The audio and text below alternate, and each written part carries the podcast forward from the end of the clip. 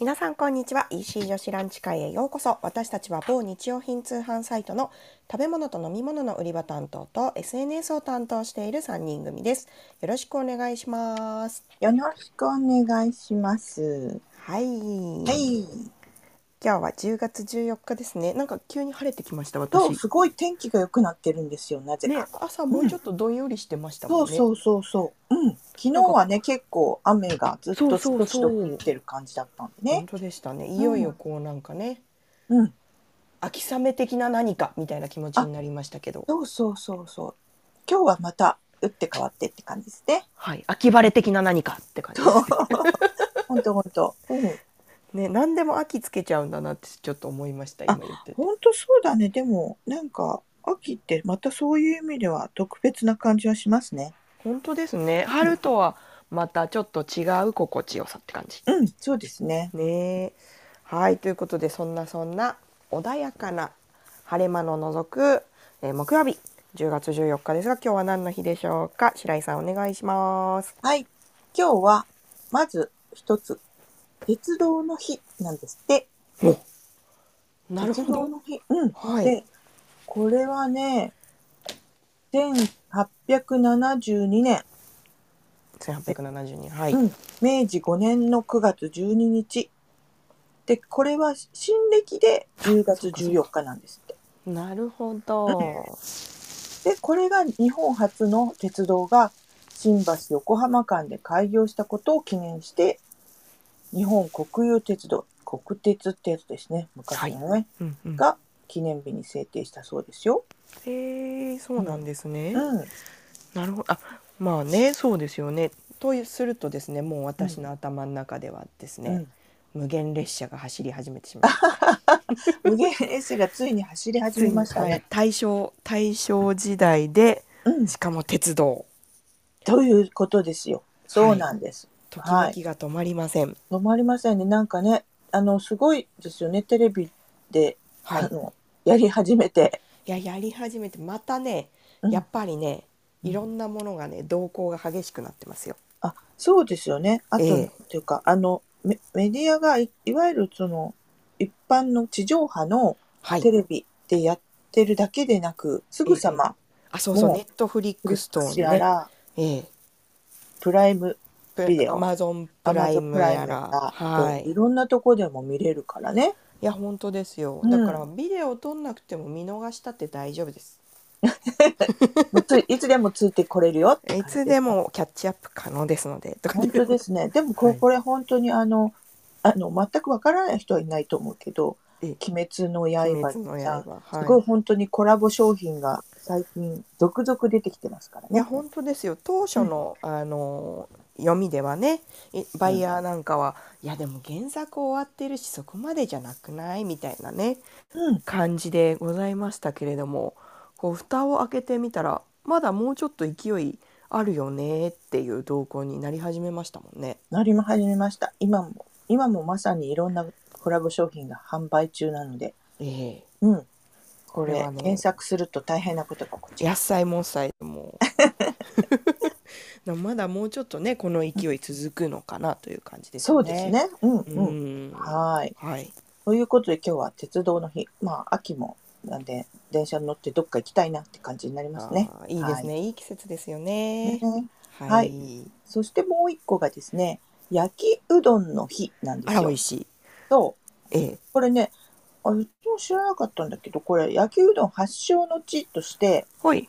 えっと、小倉、北九州、福岡県北九州市の小倉は焼きうどん発祥の地として、はえい。っと、町おこしとかを行っているらしいんですってあ。そうなんですね。それでそのや小倉の焼きうどんを広めるために、うんうんえっ、と10月14日これがえっ、となんとですね富士宮のし静岡県のね富士宮の、富士宮焼きそば学会と対決したイベントがあったんですって なるほどもうかってますね。とその時がそれがえっ、と2002年の10月14日でうん。そこでなんかそのまああの富士宮焼きそば結構メジャーどころですよね今そうやでねす。ね。うん。でそこであのその対決、バトルをやったことによって、すごく有名になったんですって。うんうんうんうん。そうなんだ、小倉にこんな焼きうどんという文化があったんだって有名になったので、まはあ、そこで、よし、この日を、さらに焼きうどんを発展させるための日に、記念日にしようということで、10月14日になったんですって。あ、そうだなから、まあ、ん最です近ねの。こと、それを制定したのは最近のことなんですね。うんうんうんうん。あ、なるほどね。うんいや、でも焼きうどんって本当美味しい。いや、焼きそばも大好きですけれどもね。焼きうどんって美味しいですよね。いや、美味しいし、なんか、食べ応えという意味では、焼きそばよりある感じがします。確かに焼きそばはね、ペロッとなくなっちゃうんですよ。そうなのよ焼きそね。ばって飲み物なんじゃないかと最近思うんですけれど も。はい飲み物とか、あ。と、なんだろう、お菓子の延長線上みたいなね、ちょまったと食べわかりね。まおやつ、 おやつなんじゃないかと。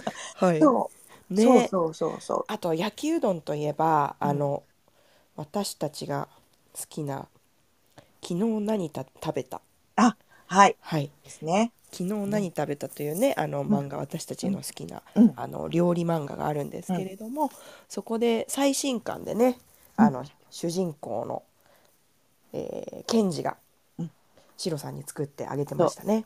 できてたよ。本当にね、ね本当に美味しそうなのよ、あれは本。当に美味しそうでした。で、あのソースパターンでしたね。ね、そう。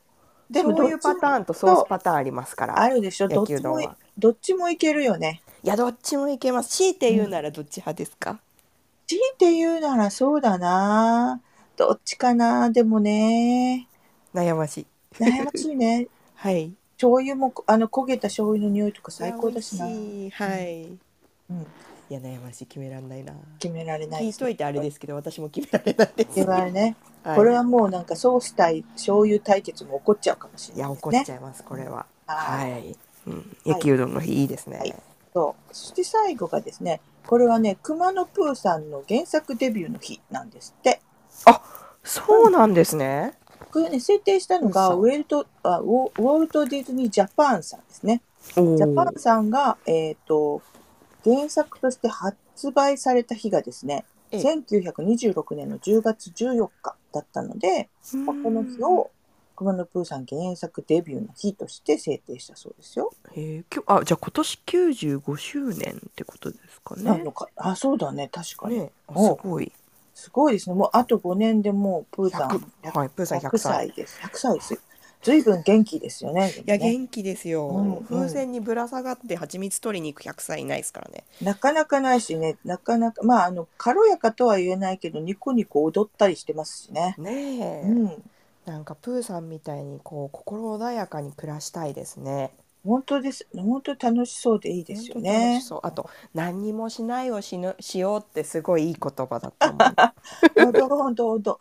なんか大人の方が癒されちゃいますね。いやこれは本当ねですね、うんはい大好きです、うんということで、熊野プーさんが原作デビューした日でした。はーい。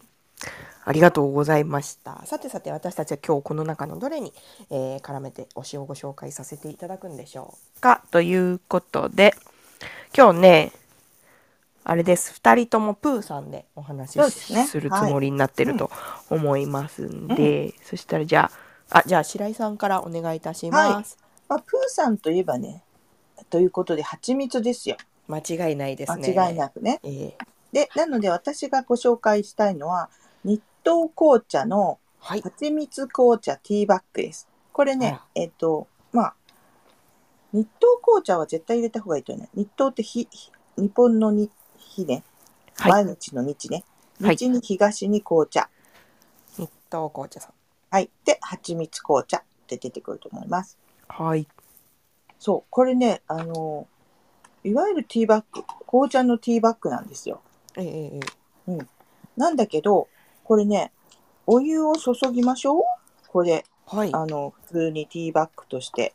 えーええっと、そうするとですね、ーはいそ、のまま普通に、えっと、蜂蜜を入れた紅茶になるんですよ。あら不思議。あら不思議なの。本当に。蜂蜜どこから出てきました？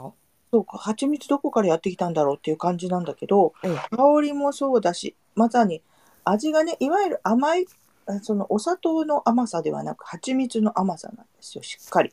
ええ、ちょっとコクがある感じで。そう。ええそれが実にね、あの、再現されていて、まああもちろん、そうあなんだの、原材料の中に粉末蜂蜜とかが入ってるので、実際の、の蜂蜜がしっかり入っているから、その味なんですけど、ええええあの、とっても、あの、手軽。いやそうですね、うん確かに。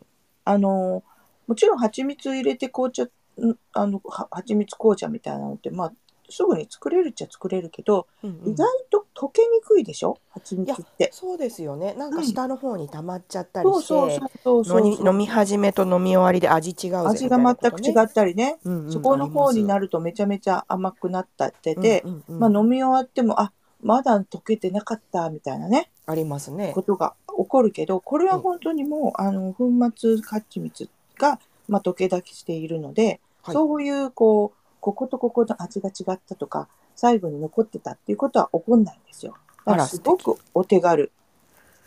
あいいですね。うんまあ、蜂これ蜜から入のれたね、紅茶すごい好きだけど、その最後にすごく甘くなっちゃうのがうん悲しいなと思ってやってなかったです。そうそう、これ、だから、あの、今からの時期ね、ちょっとこう、あの、寒くなったなとか、うんうんちょっとこう、風邪っぽいかなとか、なんかいろいろあるじゃない。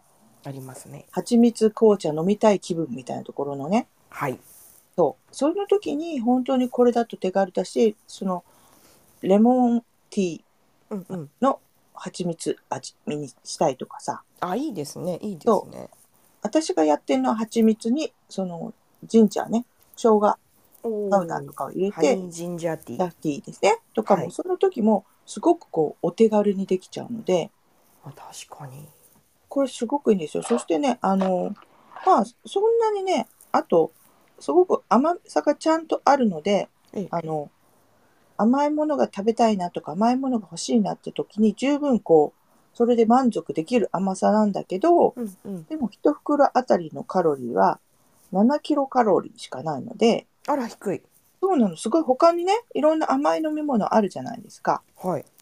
ああいうのって意外と低カロリーと言いつつも30とかね40ぐらいカロリーあるんですけど、ありまこれすはあね。の1袋に対して7キロカロリーなので非常にあのカロリーも低いしそんなになんていうかなああ甘いもの飲んじゃったとかねそういう罪悪感も感じにくい商品なので本当ですね。あのすごくいいんじゃないかなと思います。これからの確かに時とかね常備してるとちょっとあのなんだろう午後のこう、うんうんちょっと一息一服したいみたいなね時とか一息入れたいみたいな時にちょっと常備してるといいかなと思ってご紹介しました。いや本当いいですね。うん、あのーいや蜂蜜紅茶でカロリーコントロールできないですもんね。そうね蜂。蜜うん、一さじ何キロカロリーだろうみたいに考えながら飲むのも辛いですしね。まああとそのさっき言った溶け溶けて溶けにくいからゆえにうんうんまだ甘くないとか言ってどんどん入れちゃうんですよね。どんどん入れちゃうリスクありってまいうすこねと。はあるからね。うん確かにうんううんん、あそんな点でも機能性としてもいいですうんね。うんうんとてもいいと思います。確かにありがとうございますじゃあ続きまして私参りますえーっと私は今日はえっとあの熊野プーさん原作デビューの日で、うんなんかあのプーさんと愉快な仲間が楽しく暮らす100エーカーの森にちなんで、うんうん環境森林保護を考える日としてもこうなんか提唱しているというお話だったので、うんえっとね今日はこれをご紹介しようと思います。えーキャメルコーヒーさん、えっとカルディコーヒーさんでお取り扱いをされているリゲラインプラボックスチョコレートハロウィンっていうのをご紹介したいと思うんですけど、はい。えっと、どうしてこれをご紹介しようかうんと、しようかと思ったかというとこのハロウィンのチョコレートに使われている、えっと、カカオがフェアトレードのあの認証のやつだったんですね。うんうんでフェアトレードといえばあのカカオの産地の、えー、と産業と,、えー、と人権とあの環境を守るための仕組みを、まあ、採用しているところにだけ認証がされるという仕組みですけれどもあの私と私の上司あももちろん白井さんの上司でもあるんですけあ、れそうどそう。うん。うん私たちの上司が大好きな音声配信プログラムポッドキャスト のコンテンツで「古典ラジオ」っていうのがあるんですけど、はい。有名でございます。はい、あのこの古典ラジオがですねあの Spotify という配信ツール限定で、あのちょっと本編とは違ったトピックの歴史を扱ってるんですけれど、うんうんこのほどそれの第2シーズンが始まりまして、うんその一発目がなんとチョコレートの歴史だったんですよ。おお、そうだったのね。はい、でこれに私めちゃくちゃ感銘を受けちゃいまして、うんでもともとあのお菓子のエンバイヤーをやってる時からメーカーさんからね、あのチョコレートって中間加工工程が多いので、うんその分マージンがかさんで、えー、とお客さんのお手元に届けやすい売価設定をしようと思うとあの中間工程の一番最初原産国の、えー、と取引売価とかをすごくすごくあの抑えなきゃいけないっていう産業構造なんですみたいなお話は聞いてたんですけれど、うんうんなんでそういう産業構造になっちゃったのかどうしてこんなあの難しい、えーうん変遷をたどってそれでもチョコレートをみんなが食べたいと思うのかみたいなことをうん。あの話していて、うんめちゃくちゃ面白かったんですよ。なるほど。うん。で確そかれにを聞い面白たそ結う。果、うんあのフェアトレートチョコレートをみんなにもっとおすすめしたいという気持ちになって今日これをご紹介しちゃったんですうん。。なるほどね。確かに。うん。だってやっぱりなんでしょうフェアトレードって普通にチョコレート食べよっていうモチベーションだけだとやっぱちょっと高いなっていうのあるじゃないですか。まあそうね。あの比べると本当になんかチョコレートってあのピンキリというか。人気というか価格がね。うん、うん。ででもそれが何のためにの違いかっていうのはよく分かってないけどね。うんそうなんか良さそうだなっていう価値観みたいなのとか、まあ、価値観というか、価値観がまとう雰囲気みたいなものは共通認識として持ってると思うんですけど、どうしてそういう価格設定になっているのかっていう裏っ側をよくよく紐解いてこう見てみたことがなかったなと。うん。確かにそうですね。だからこれをこう歴史をたどりつつその価値観がこう腹落ちした時に私は心の中でエクスプロージョンが起きました。ああなるほど。はい、そこはでも確かにあのいろいろ知るとたくさんの人の中で起こる可能性はた高いわね。はい、だから本当に情報としてそんなにルフされていないというかさ、うんうんうんうん、まあ、あの控えめにあの知りたい人に対して発信されてるって感じかな。あ本当そうですね、うんなんかその大手を振って、うんなんでしょうこうこんなにそういうことやってねそれでねあのねっていう感じの発信の方法じゃないじゃないですか。そうですね。うん。こう地に足のついたこう、濃いコミュニケーションの中でやり取りされる情報っていう感じだったので、うんうんこう今までとは違う切り口で、えー、とその古典ラジオからフェアトレードについて情報を摂取した時に、うんこう今まで自分の中でこう一応持って持ってはいた知識と,、うんんとこう温度のある音声情報とが結びついて。やっぱすごいことなんじゃーんって目が開いたって感じだったんですよ。なるほど。確かに。うん。でそれをこうみんなに伝えたい気持ちになったんです。うん。だからちょっとこれから私がフェアトレードじゃないチョコレートを食べていたら叱ってください。あれみたいな。あれみたいな。目開いたんじゃなかったっけみたいに突っ込んでもらえると嬉しいと思います。 でもその時にこうフェアトレードに対する課題が明らかになる気がします。そうね、これはね、そうなのよ。あの、フェアトレードだから買うっていう、あの思考にはまだうん、ほとんどの人がなっていない。うんうんあ、うんそうであれば、あ、なんか、そんなものだったらいいね、買おうかな、みたいなもの、ことは起こるかもしれないが、うんそれを目指して買うっていうのがまだまだね。はい。うん。そこがちょっとね、もうそうなん少ですし、ねあの、なんだろう、意義みたいなものとかね、うん大変な、そこら辺をちょっとこう、うまく伝えていかないといけないですね。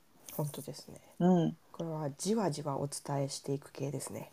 じわじわですね。これでもチョコレートみんな大好きだから、いや大好きですよ。大好きだし、その、やっぱりそういう、こう、きちんとした生産者が、こう、これをもっと良いものを作りたいとか、もっと良くしたいとかいうふうなモチベーションまで持ってこれるぐらいにしとかないと、先がなくなっちゃうじゃない。はい。本当そうですね。だそっうてそもそもチョコレートってなんでずっとこんなにこう支持を集めるんですかね。そうね。そりゃもう、でこんなに加工が難しくて、うん。こんなに取る栽培も大変で、うんこんなにお手間がかかるもの、うんそんなにないじゃないですか。ないね。まあだから、でも、宝石みたいなもんかしら。まさにまさにうんまさにそうですね。だから不思議と思って。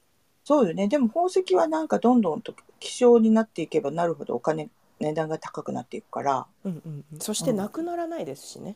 そうね。そうよ。そう、消費はされちゃわないからね。うん、そこよね。でも、うん、そこはやっぱりいろいろこう考えていかないといけないんだろうな。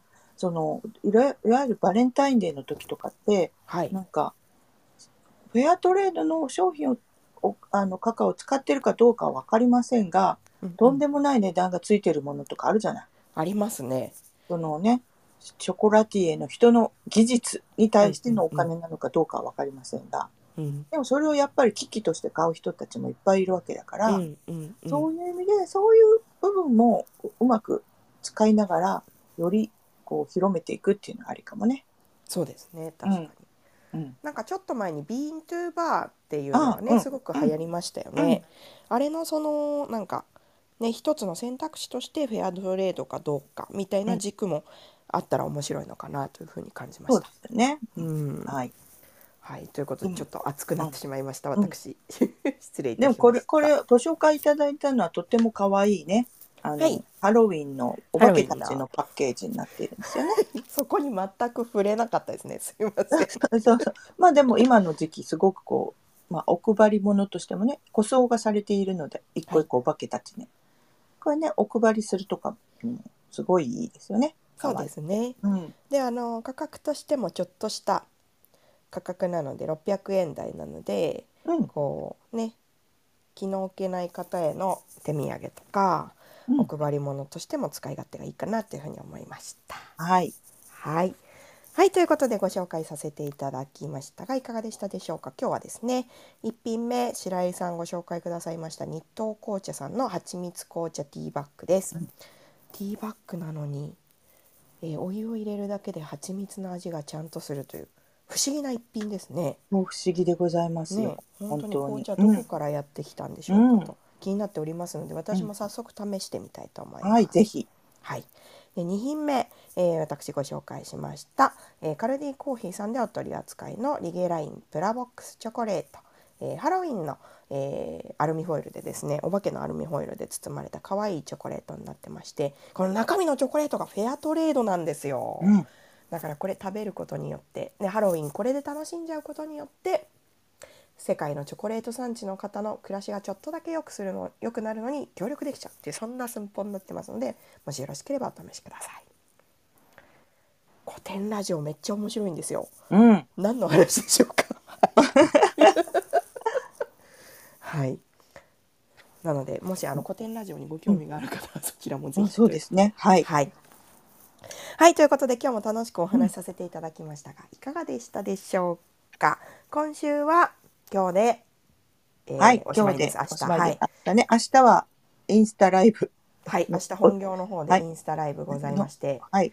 えー統括部長が、えー、喋るということでして、はい。もうぜひ、おみんなで絶賛応援を応して、ね。援しましょう。私、サポあーの、トして AD 行ってまいります。レディーをしたりとか、いろいろはい頑張りますね。はい。思います。ということで、えー次回はですね週明けのお昼時にまたお耳にかかりたいと思はいいますはい。